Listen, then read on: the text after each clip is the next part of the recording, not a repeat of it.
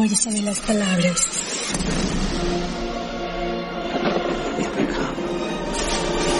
Una sola palabra te puede aterrorizar.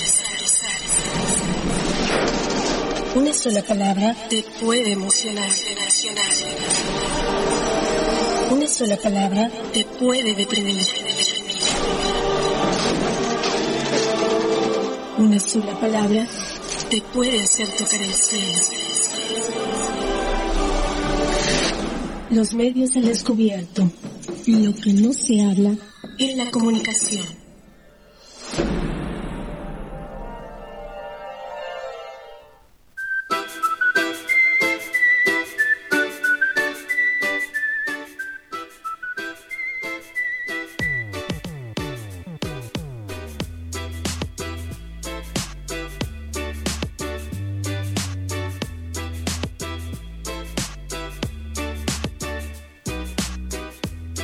Samuel me está escribiendo.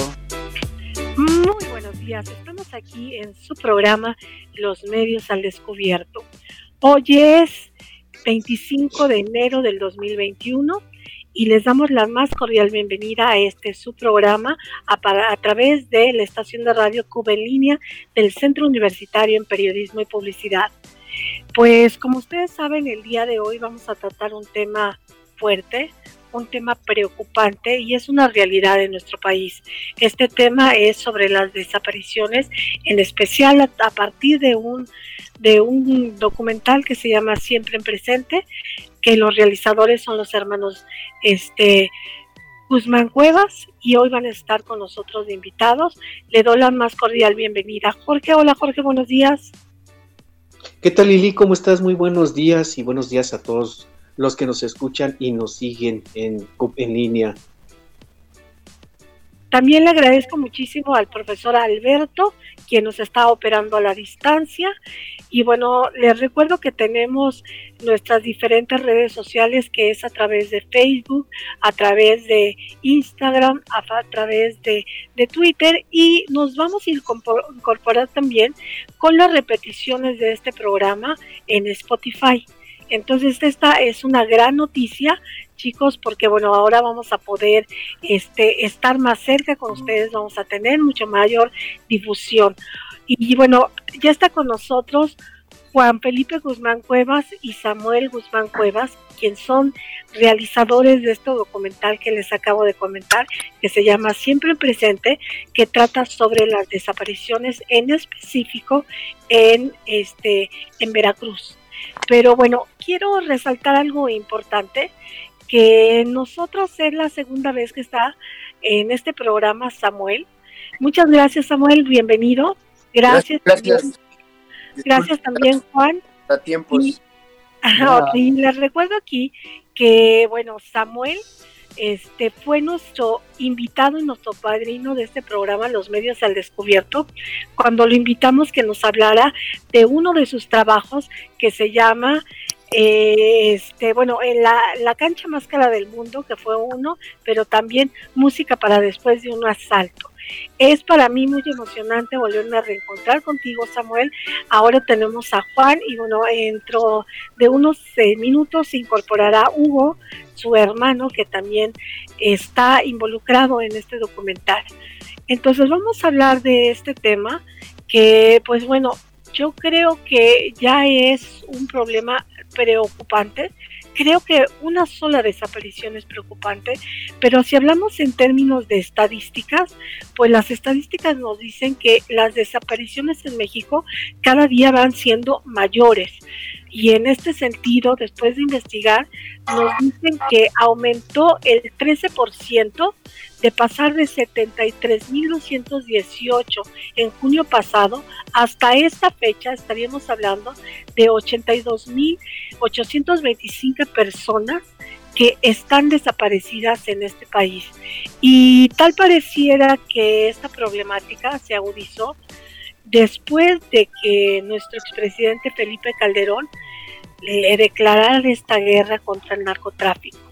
Pero también hay otras líneas de investigación para saber por qué tantos desaparecidos.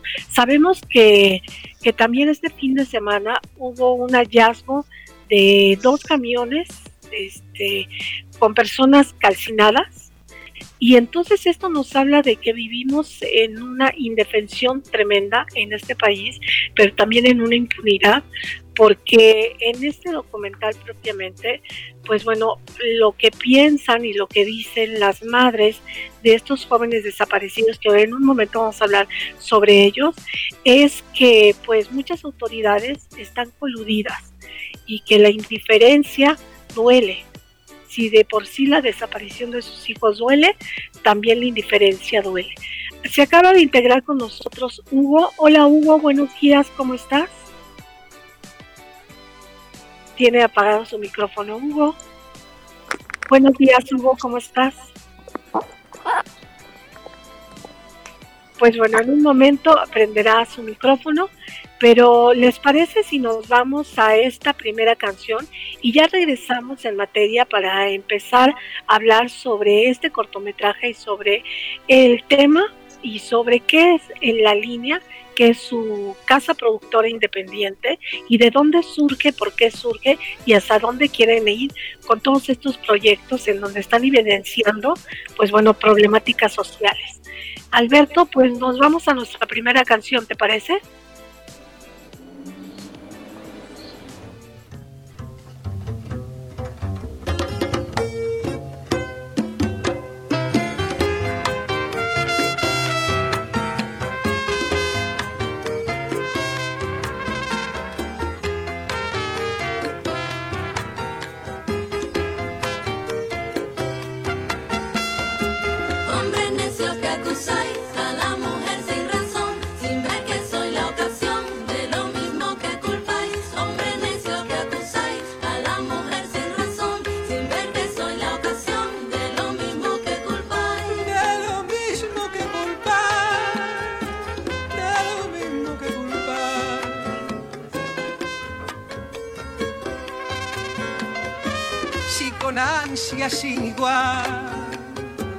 Solicitáis su desdén porque queréis que obren bien.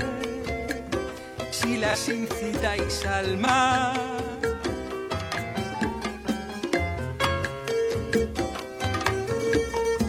Combatís su resistencia y luego con gravedad decís que fue liviandad lo que hizo la diligencia lo que hizo la diligencia.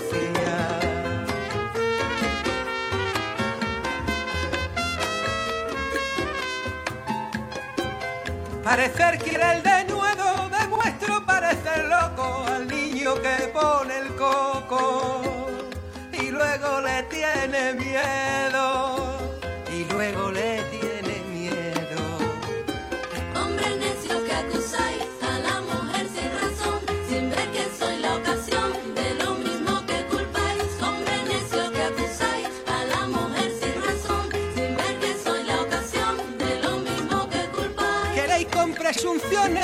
hallar a la que buscáis para pretendida. Y en la posesión Lucrecia.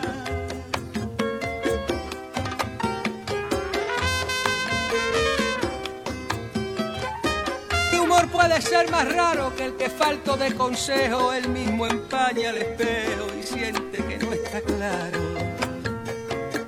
Y siente que no está claro. Hombre necio que acusáis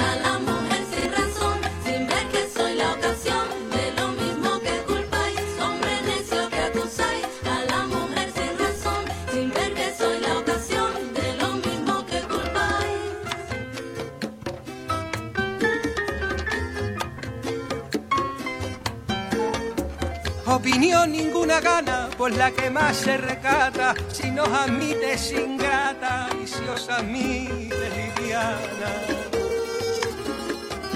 Siempre tan necios andáis que con desigual nivel a una culpa y por cruel y a otra por fácil culpáis y otra por fácil culpáis.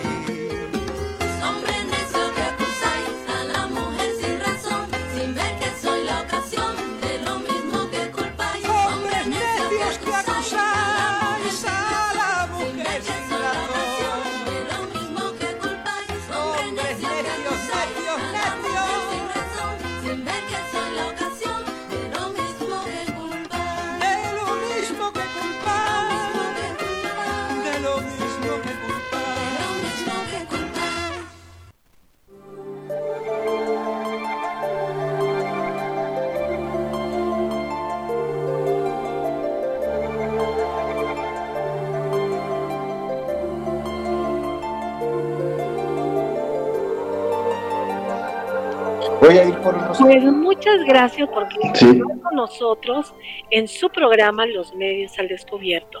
Hoy tenemos invitado a Juan Samuel y Hugo Guzmán, quien nos van a hablar sobre su documental en- Siempre en Presente. Pero antes de comenzar esto, me gustaría platicar con ustedes sobre esta parte de cómo es que, que trabajan en esta productora independiente que se llama En la línea. Pero ¿te parece, Alberto, si nos vamos a la cortinilla de los invitados?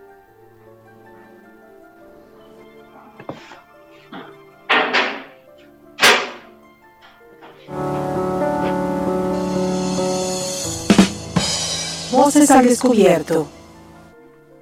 Pues muchas gracias por esta cortinilla, que es nuestra sección de nuestros invitados, que se llama Voces al Descubierto.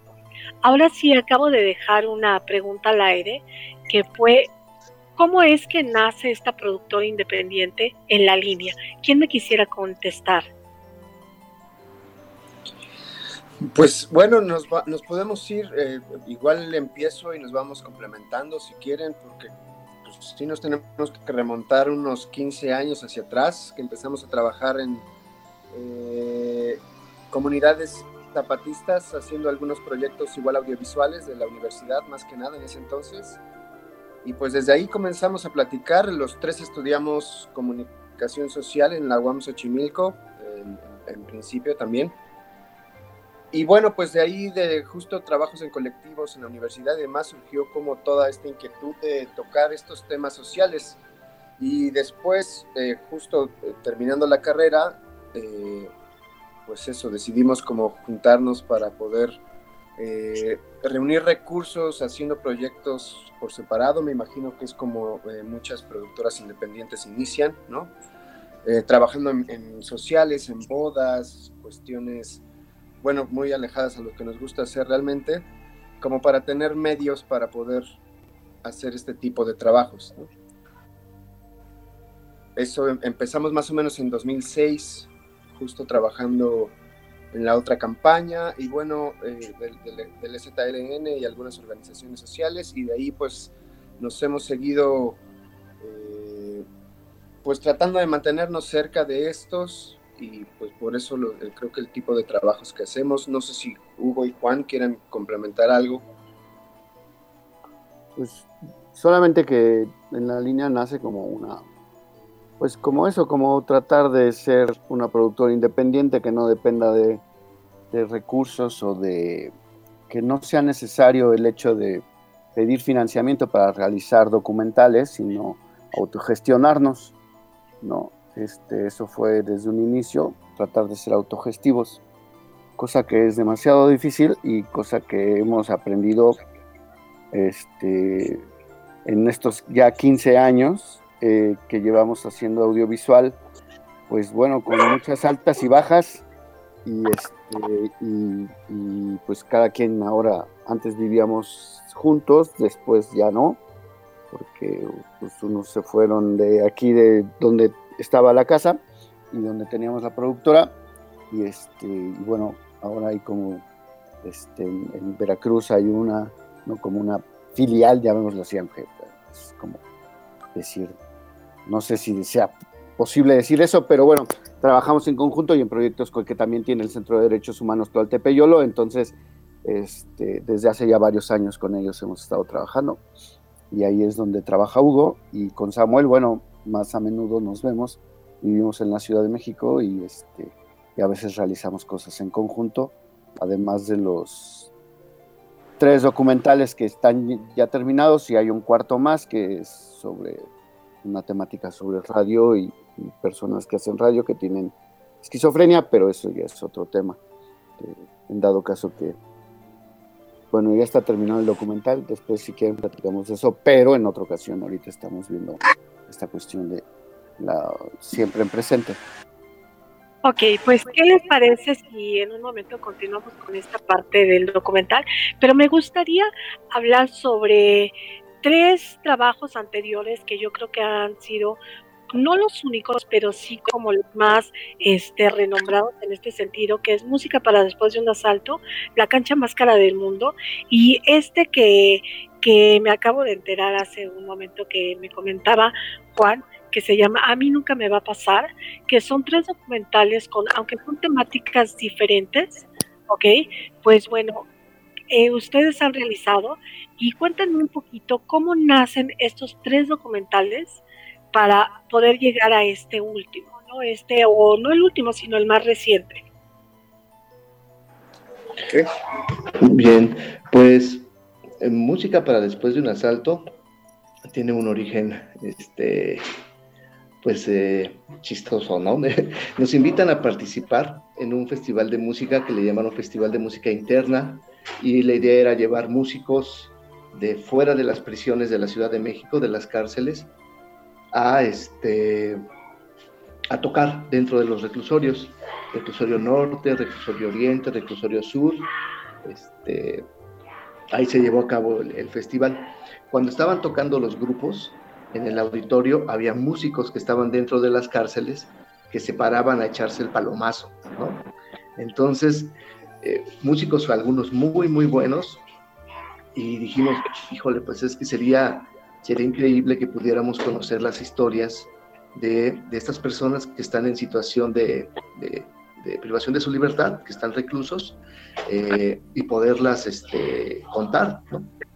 Entonces, eh, termina este Festival de Música Interna y nos damos a la tarea de investigar eh, y conseguir los permisos necesarios para ingresar a, a, una, a un reclusorio a, a grabar. Como, como sabemos, es, es, bastante complicado poder como ingresar este tipo de, de, equipos dentro de un reclusorio y pues lo, logramos los, los permisos en la, con la Secretaría de, eh, creo que es la Subsecretaría de Seguridad, algo así, no recuerdo.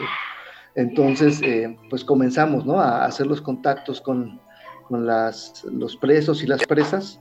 Estuvimos grabando en el reclusorio norte, sur oriente, en el femenil de Santa Marta y el de femenil de Tepepa, ¿no?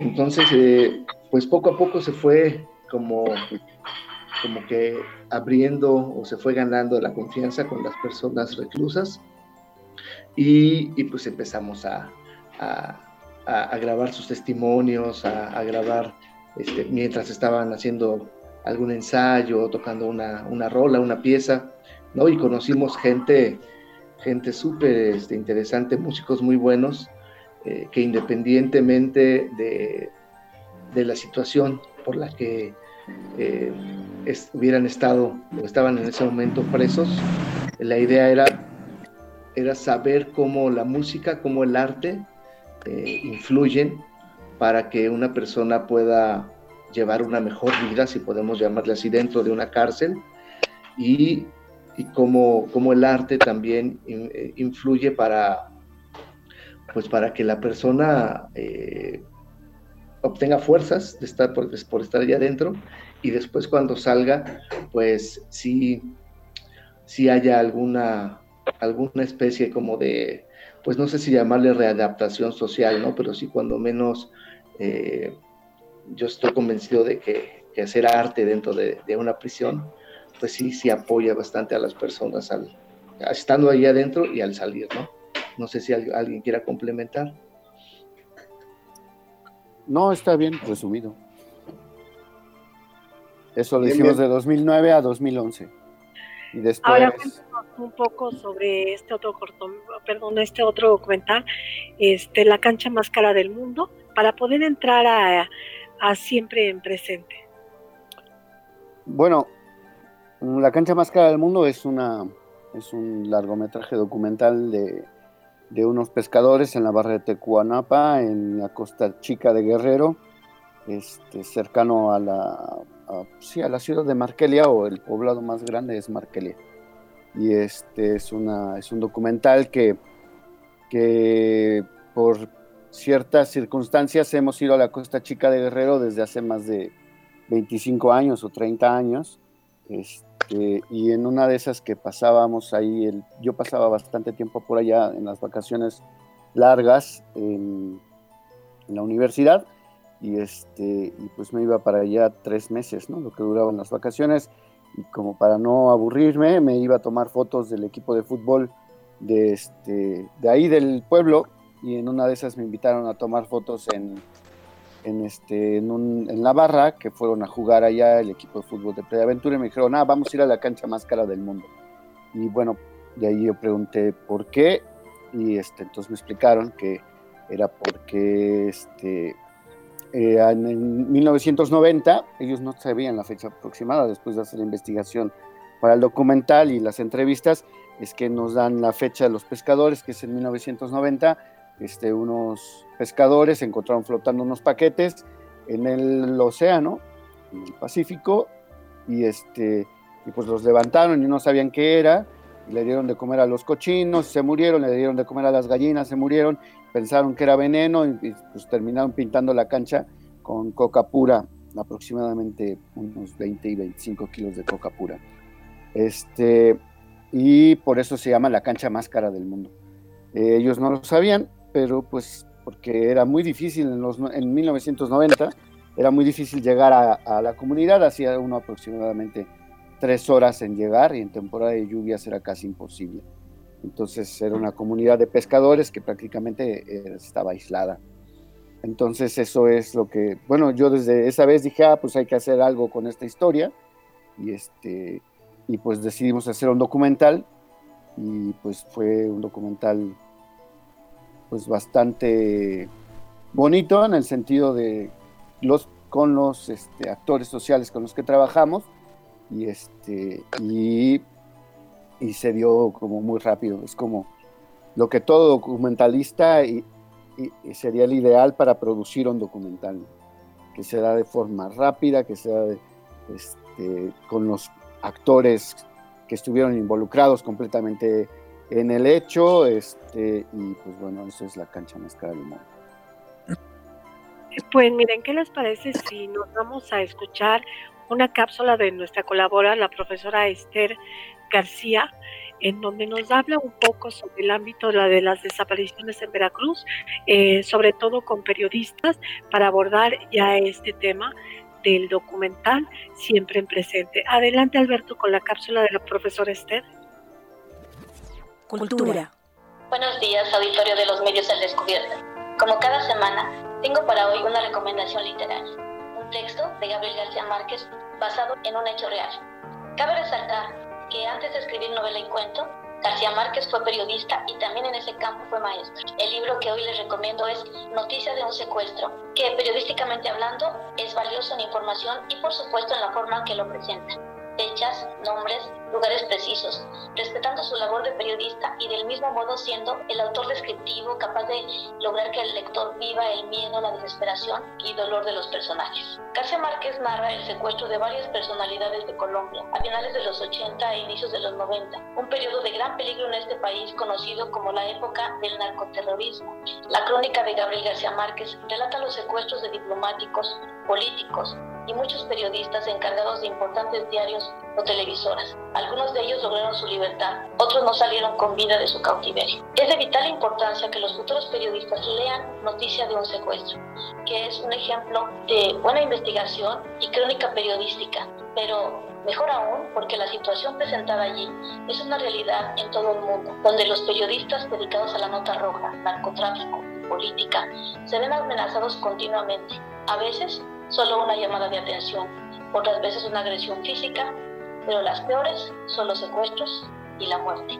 México es un país en el que no se respeta la libertad de expresión y por desgracia donde más periodistas son asesinados, en relación con su labor informativa, claro. Particularmente es Veracruz el estado más letal para los comunicadores, pues tiene el mayor registro de periodistas asesinados en lo que va del sexenio. Estén atentos, alumnos de periodismo principalmente, al tema del día de hoy, en este programa donde se tratarán sobre los secuestros en Veracruz, porque es una de las más graves realidades en nuestro país. Soy la profesora y periodista Esther García Ramírez. Gracias por su atención. Hasta la próxima.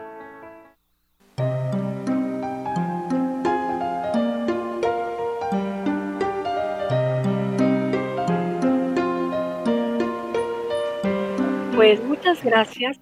seguimos aquí en su programa Los Medios al Descubierto. Acabamos de escuchar una cápsula de la profesora Esther en donde nos habla sobre los periodistas secuestrados, los periodistas asesinados, sobre todo en Veracruz.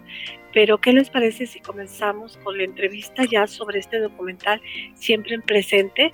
Le cedo la palabra a Jorge para comenzar la entrevista. Muchas gracias, Lili. Y pues eh, nuevamente muchas gracias, Hugo, Juan, Samuel, gracias por estar con nosotros. La verdad, eh, siempre en presente, eh, un documental que en lo personal me, me tocó mucho, vaya muy, muy sensible, escuchar de, las declaraciones, las palabras de, de las madres de estos jóvenes desaparecidos, híjole, la verdad es tremendo. Hay una, hay una mamá, no, no, recuerdo su nombre, pero me llamó mucho la atención porque decía que ella no, no le gustaba llorar porque a lo mejor iba por la calle y si iba llorando, igual y, no, no, se daba cuenta, ¿no? De, de, que venía su hijo, de, de, ver a su hijo, ¿no? Entonces, son declaraciones, la verdad, muy, muy, muy sensibles. A mí, este, no sé ustedes como productores, cuando, cuando obtienen todas estas declaraciones, todas estas palabras de estas madres, eh, ellas dicen que hay mucha simulación, que hay una gran corrupción detrás de estas desapariciones forzadas. Ustedes como productores, eh, ¿cómo, ¿cómo ven? ¿Son solamente receptores de estos mensajes de estas madres, de este colectivo?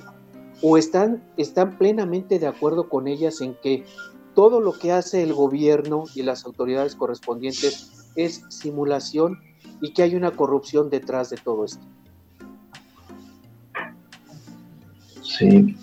Eh, bueno, yo, yo creo que antes de responder la, la pregunta propiamente, eh, para nosotros, yo creo que hacer eh, este tipo de documentales significa involucrarse con, con las y los actores que, con quienes estamos este, colaborando, participando. Es también reflejar lo que, lo que se ve en pantalla, lo que se ve en la película, es reflejar también eh, nuestra postura como, como productores, como directores de, de estos trabajos.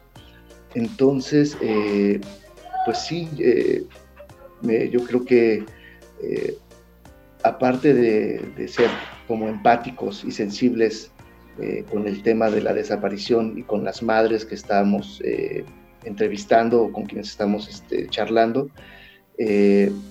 yo creo, cuando menos acá en Veracruz, una de las causas para que ocurra, para que vivamos la situación de, violencia que, hay aquí en el Estado, pues tiene que ver con justo con la impunidad que, existe, con la corrupción que, existe eh, en, las autoridades.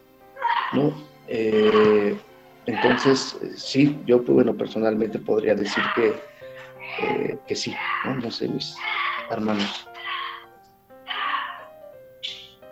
Yo tengo aquí una pregunta. El caso de, porque es el caso de Randy de Jesús, de Yair Suriel, de Fernanda Rubí, de Joshua, de Luis Ángel, de Elvis, de Axel, y la voz de ellos es a través de su mamá, de la mamá de cada uno de ellos.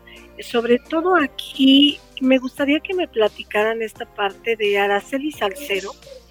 ¿Cómo es que ustedes documentan esta parte donde ella empieza a ser activista, porque después de la desaparición de su hija, en el propio documental hay una, ponen este documentado que cuando Duarte era gobernador de Veracruz, ella espera a Duarte porque va a hacer una visita y el, este, este hombre con tal indiferencia y ella todavía de qué se ríe, ¿no?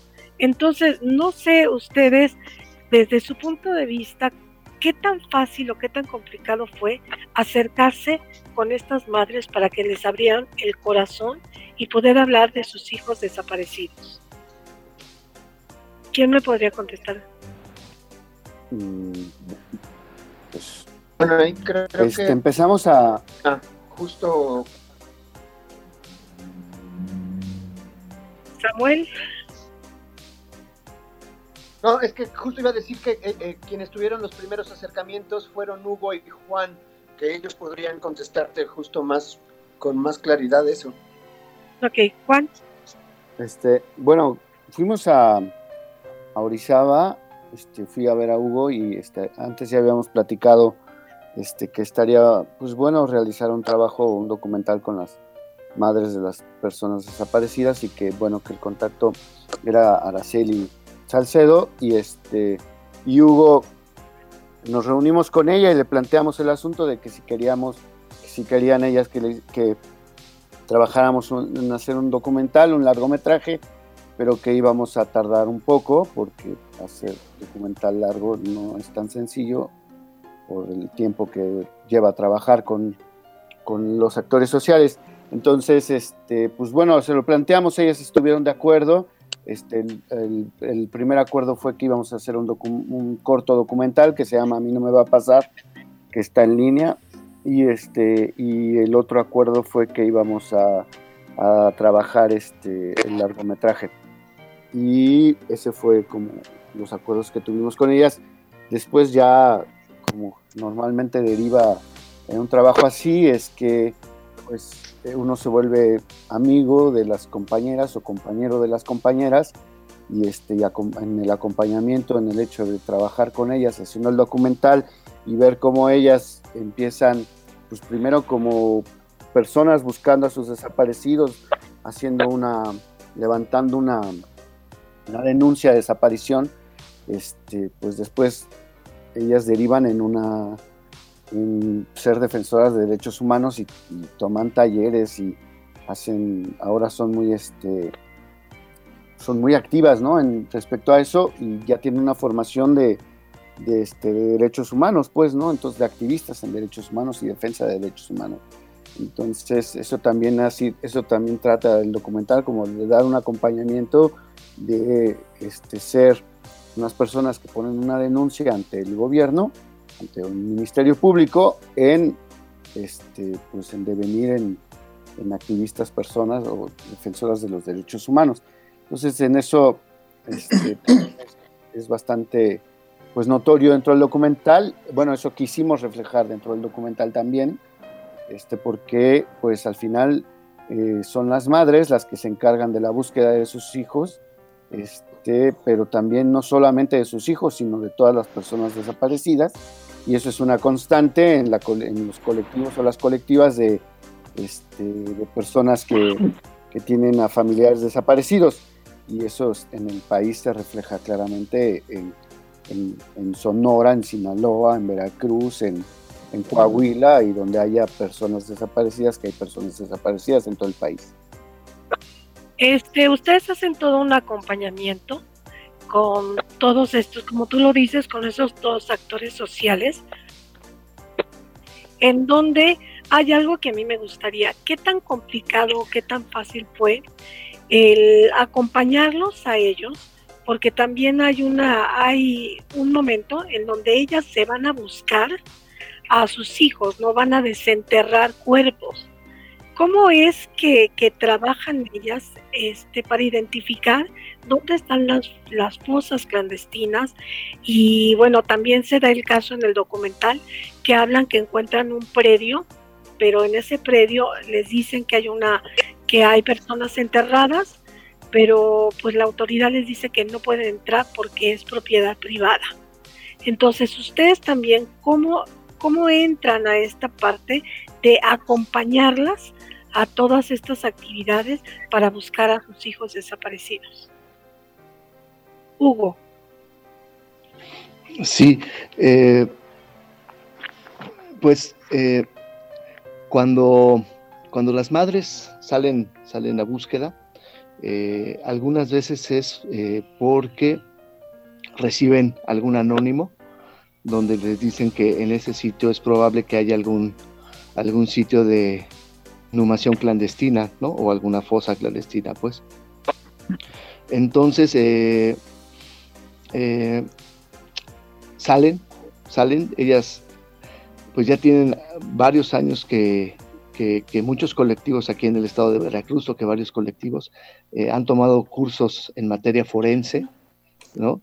Con el equipo este, de especialistas de Guatemala, el equipo argentino también, me parece, y diversas organizaciones internacionales, la Cruz Roja Internacional, eh, han facilitado cursos en materia forense, ¿no? Y eso implica no solamente que aprendan cómo a distinguir este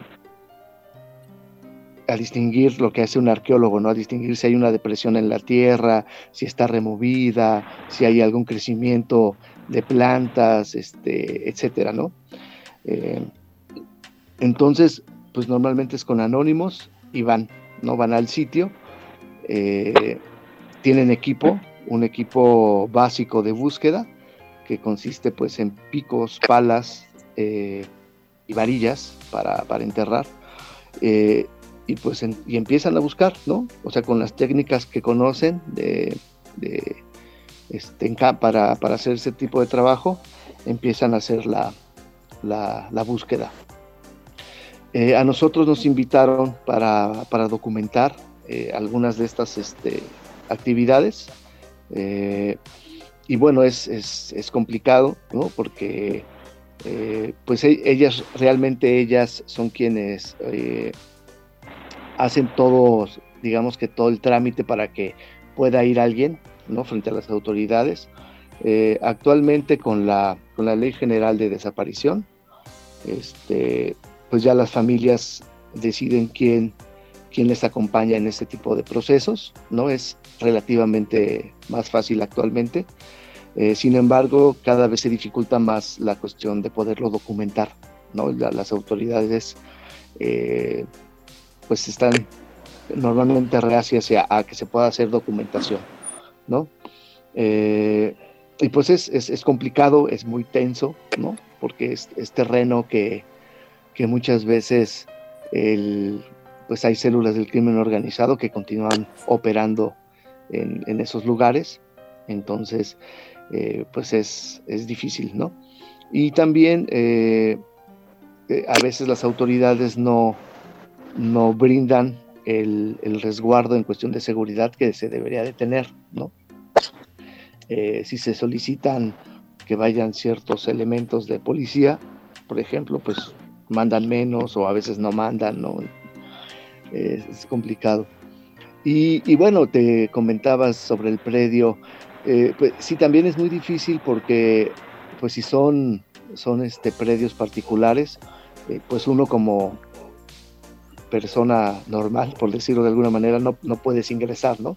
Eh, libremente se necesita como el permiso de los dueños del, predio y si no hay el permiso, pues se tiene que buscar eh, que un juez eh, dé la orden para que se pueda ingresar, ¿no? Ya el, juez pues da la, emite la orden sustentada en, en, que es probable que pudiera haber ahí este algunos restos humanos o este o que se haya cometido algún ilícito, ¿no? Algún delito, pues. Aquí me gustaría también preguntarles, este, que en, el ámbito de, la producción, sobre todo el arte, pero ¿por qué tienes alguna pregunta? Sí, sí, este Lili, eh, a mí me gustaría, no sé, Samuel, si pudieras eh, hablarnos un poquito, dos cuestiones. Una, eh, ¿cuánto tiempo fue la realización de este corto? Y dos, a mí me gustaría mucho saber si ustedes como productores tuvieron de alguna manera limitaciones, no, no sé si llamar censura, pero limitaciones en cuanto a, la producción por parte de las madres y por parte de las autoridades.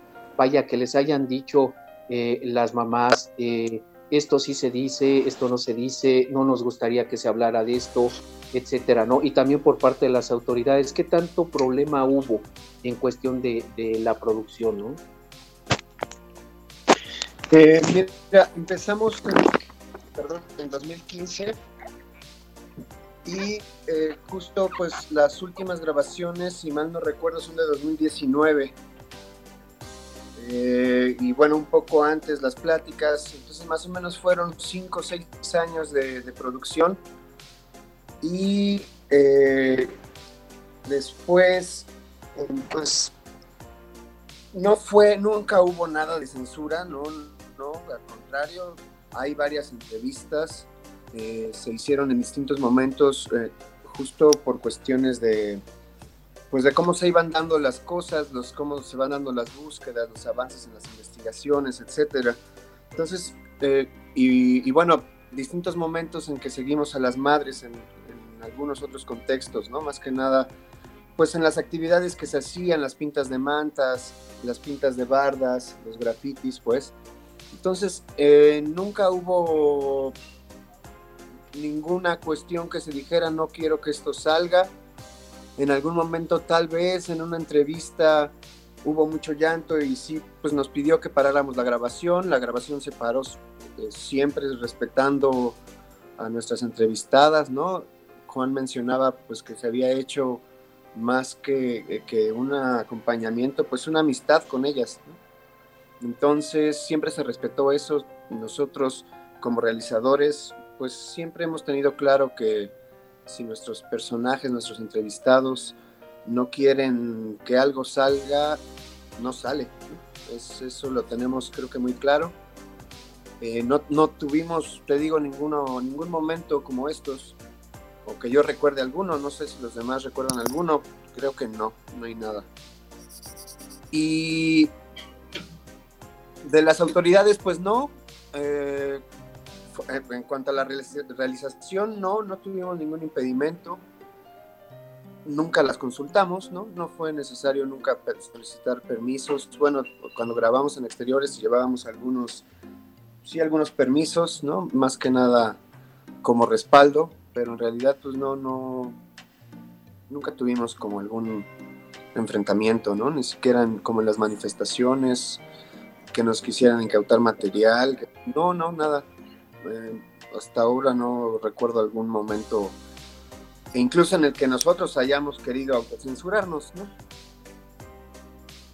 O sea, tuvieron de alguna manera este, todas las oportunidades para poder llevarlo a cabo. A, a, mí me gustaría, obviamente nosotros somos una escuela de comunicación, de periodismo. No sé en este caso, este, Samuel, ¿qué, ¿qué podrían ustedes, bueno, les pregunto a los tres, ¿qué podrían decirle a nuestros alumnos que están muy interesados en esta rama de la comunicación lo que son, por ejemplo, los, cortometrajes, largometrajes, pero sobre todo para abordar temas tan sensibles de carácter social, eh, porque nosotros tenemos los alumnos y siempre que los profesores les dejan hacer documentales, cortos, eh, reportajes, bueno, pues les llaman la atención temas, ¿sí? Que este, deportivos, la cultura, espectáculos, pero particularmente para este tipo de temas tan sensibles de carácter social, eh, ¿qué consejo darían ustedes a nuestros alumnos para poder involucrarse con ellos, así como ustedes lo han hecho en todos sus trabajos?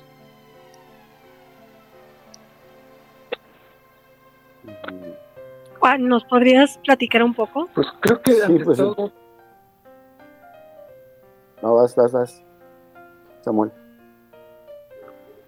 Ah, digo, creo que ante todo tiene que haber empatía, ¿no? Y se tiene que conocer el tema que se está tratando, justo para tener la sensibilidad de poder acercarte con esta gente a escucharla sin prejuicios, sin traer, eh, pues de, de, antemano una cuestión que uno siempre carga, ¿no?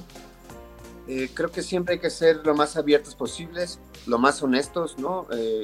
Siempre po poner sobre la mesa lo que se va a tocar, lo que no se va a tocar, ¿no? Justo incluso antes de, grabarlo, ¿no? Bueno, al menos en este caso de trabajos, ¿no? Que se, que, que se trabaja en conjunto con las madres, ¿no? No, no solo es... Eh, respaldamos pues su visión, respaldamos sus decisiones y, concordamos en muchos casos con ellas, ¿no? En algunos hay pequeñas diferencias, pero nada que nos, que nos separe. Pero bueno, pues eso, tener como cierta sensibilidad, no sé, ser, eh, ser más empáticos, ¿no? Con, con las problemáticas, eh, justo quitarnos todos estos prejuicios, ¿no? Que, que, pues uno también se va quitando en el camino, pues, ¿no? que las preguntas que siempre surgen, que si era un delincuente, que si se estaba yendo por mal camino, no llevan a nada, ¿no? Esas preguntas pues en realidad no llevan a nada y, me- y más que nada hieren pues a las, a, a- a las personas, ¿no? Si uno se acerca como con estas ideas. Entonces, pues no sé, eh, investigar un montón, ¿no? Y trabajar en conjunto con, con- con los personajes, pues ellos son los que van a contar la historia, ¿no? Tú, decides cómo contarla, básicamente.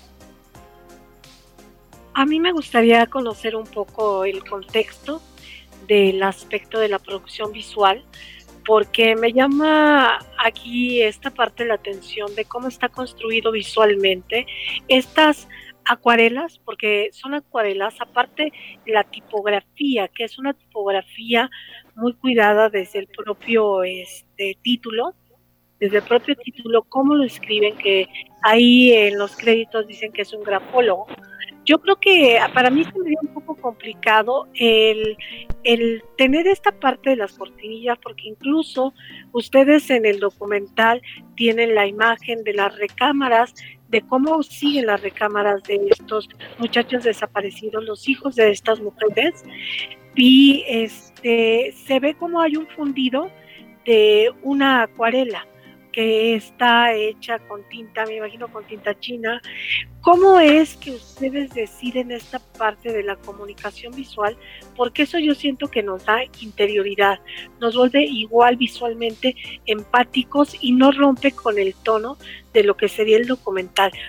¿Quién, ¿Quién se encargó de esto y cómo fue que contactaron a las personas para que hicieran este, esta parte de arte para el documental? Bueno, yo puedo hablar sobre la cuestión caligráfica. Ajá. Y, este, y el calígrafo es este, Antonio Ansúrez, que es un calígrafo, pues es el mejor calígrafo del país, de hecho. Y, este, y eh, él, a partir de que lo conocimos, este, siempre estuvimos interesados en que lo que queríamos era, era nombrar a, a las personas desaparecidas. ¿no? Y era nombrarlos a partir de escribir su nombre, porque era una manera de evocar. Entonces, la cuestión caligráfica, pues, este, se lleva a cabo con, con él, pues, porque le pedimos, eh, pues, de favor, que si podía, le platicamos del proyecto, como siempre, este, siempre es- hemos sido muy claros con las personas que participan en los proyectos de nosotros, es que, este, cómo se va a realizar, para qué, y que esperamos o por qué le pedimos su colaboración. ¿no? Y en este caso Antonio Ansúrez, este, él, eh, pues eh, decidió colaborar con nosotros con el documental porque pues era una forma como de ser empático ante la problemática y ser solidario ante la problemática de los, de los desaparecidos y des- desaparecidas en el país, con nombrarlos y también con estas palabras, ¿no? Como evocarte, extraño, cosas así, como frases que eran recurrentes en las, en las entrevistas de las madres, ¿no? También en eso tuvimos, tiene, tiene uno que ser puntual o, o extraer ciertas cosas que eh, las madres reiteran durante las entrevistas a profundidad que se, le- se les hicieron. Eso por parte de los calígrafos y de la cuestión de, de las mantas, pues era justo eso, como que la gente escribiera nombres de desaparecidos porque eso lo queríamos hacer, una acción este, en conjunta junto con otras organizaciones y colectivos de madres de desaparecidas este, para realizar lo que después se extendió esta manta enorme en la Alameda. Sí, y también eh, eh, el documental es un ejercicio de, memoria, de memoria y de recuperación de identidad, me parece. Entonces, eh, el que el utilizar elementos visuales como las, las ilustraciones que comentas, eh, bueno, tuvo dos, dos objetivos, ¿no? El, el desarrollo de, del documental es muy fuerte, es muy crudo, ¿no? Ya lo comentaba en, un inicio. Entonces necesitábamos un respiro, ¿no? O sea, que el espectador este, pues tuviera un, un respiro visual, ¿no? Un respiro de sentimientos, Eh, y, para eso este, eh, fue la estrategia como también de, de meter las ilustraciones eh, que iniciaran en animación y que terminaran este, fundidas, ¿no? Como con, con la imagen de los cuartos, del tren, de las mantas, ¿no? Es este, esta fue como, como una idea. Y, y los rostros también eh, dibujados. Es, también con, siguiendo, siguiendo la, pues la premisa de que es un ejercicio de, de memoria y hay que ver los, los rostros de las personas desaparecidas, hay que nombrarlos también. Eh, eh, justo esa fue la idea. Y la, la, la ilustradora es, es una, una, artista plástica que se llama Jimena Ramos, de acá de, de, Veracruz. ¿Alguna pregunta, Jorge?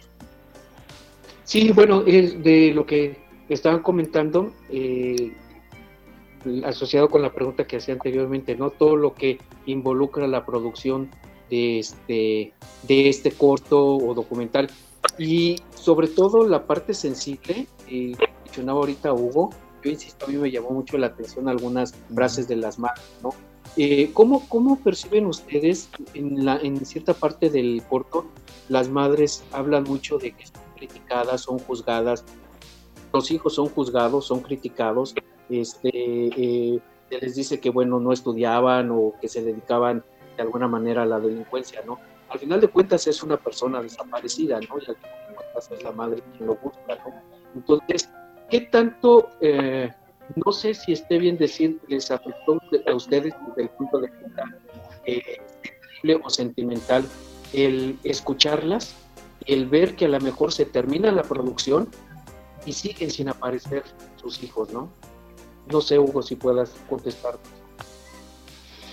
Sí, eh, pues es, es, bien difícil, ¿no? Eh, estar escuchando estas eh, historias que son terribles, ¿no? Eh, como bien comentas, una persona está desaparecida y la obligación de las autoridades es buscarla, de, independiente a lo que la persona se dedicara, ¿no? Eh, algo que hemos este, platicado y que se ha visto en, en, estadísticas es que ahora a cualquiera nos puede pasar, ¿no? No es como en la década de los 70, incluso 80, en que se desaparecía a los adversarios políticos, a personas de la guerrilla, este, a gente de movimientos sociales, etcétera, ¿no? Ahora eh, se desaparece a, a quien sea, ¿no? A niños, niñas, mujeres, hombres, jóvenes, viejos, etcétera, ¿no? Eh, nos puede pasar a, a quien sea. Eh, entonces, eh, el estar escuchando continuamente las, los testimonios, por ejemplo, aquí Samuel podría abundar porque él fue el que estuvo haciendo la, la edición, pero bueno, eran pues horas y horas y horas de estar revisando testimonios, de estar viendo eh, que, que, sí, que no, eh, que se queda para el primer corte, que no, pues es, es, es fuerte, ¿no? Es una experiencia muy, muy difícil, ¿no? Y se involucran, no, no, puedes dejar de sentir, ¿no? Yo creo que no, no ponerse como una máscara, una barrera, eh, creo que no funcionaría para poder comunicar lo que queremos comunicar, ¿no? Eh, que estamos casi a punto de que se nos termine el tiempo, pero me gustaría que me dijeran, ustedes en diciembre presentaron este documental en Orizaba, tuvieron una corrida, este, me parece en Cinemex, y, en Cineápolis. Entonces aquí esta cuestión, ¿qué va a suceder con este, con este documental? ¿Hacia dónde lo quieren llevar? va a tener alguna otra corrida en, en, alguna plataforma, este, piensan presentarlo públicamente. ¿Qué va a suceder?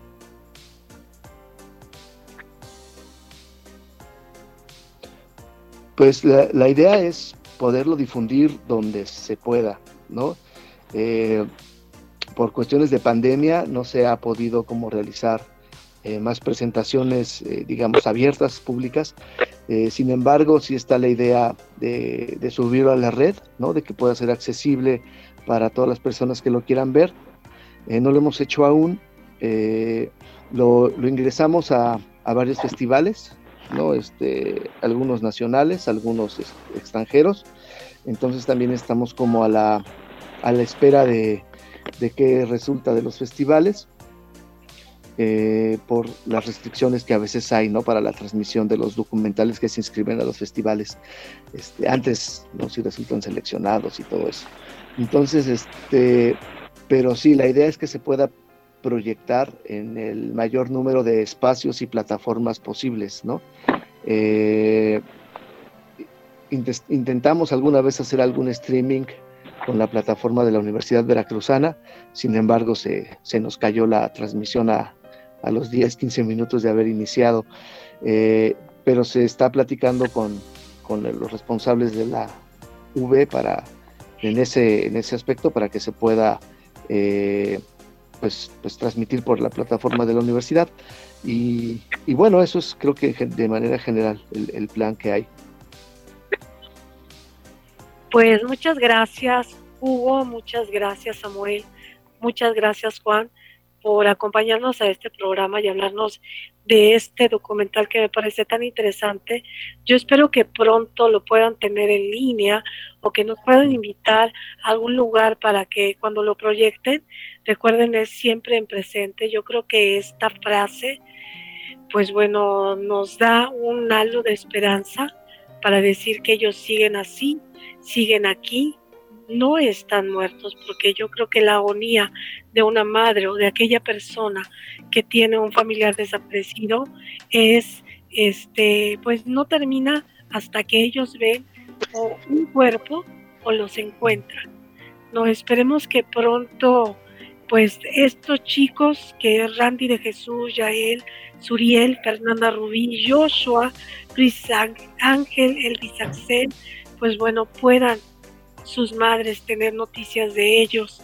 Yo les agradezco muchísimo el que nos hayan acompañado a este programa. Muchas gracias, Jorge. Les recuerdo que estamos en Cuba en línea, es los medios al descubierto y no olviden de escuchar nuestros diferentes programas, es Ópera, es Colector Informativo y Sin Filtro. Muchas gracias, Jorge.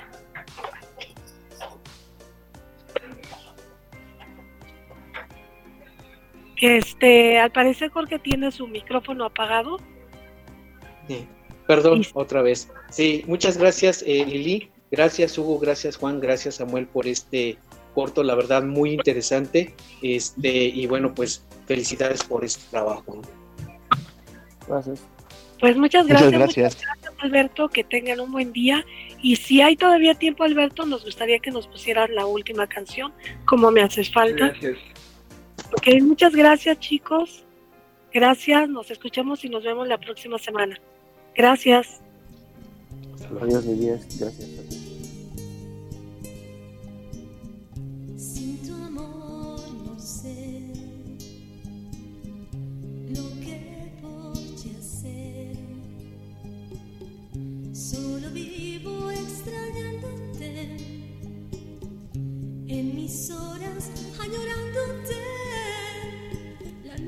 Noche, tu foto y soledad. Los medios al descubierto.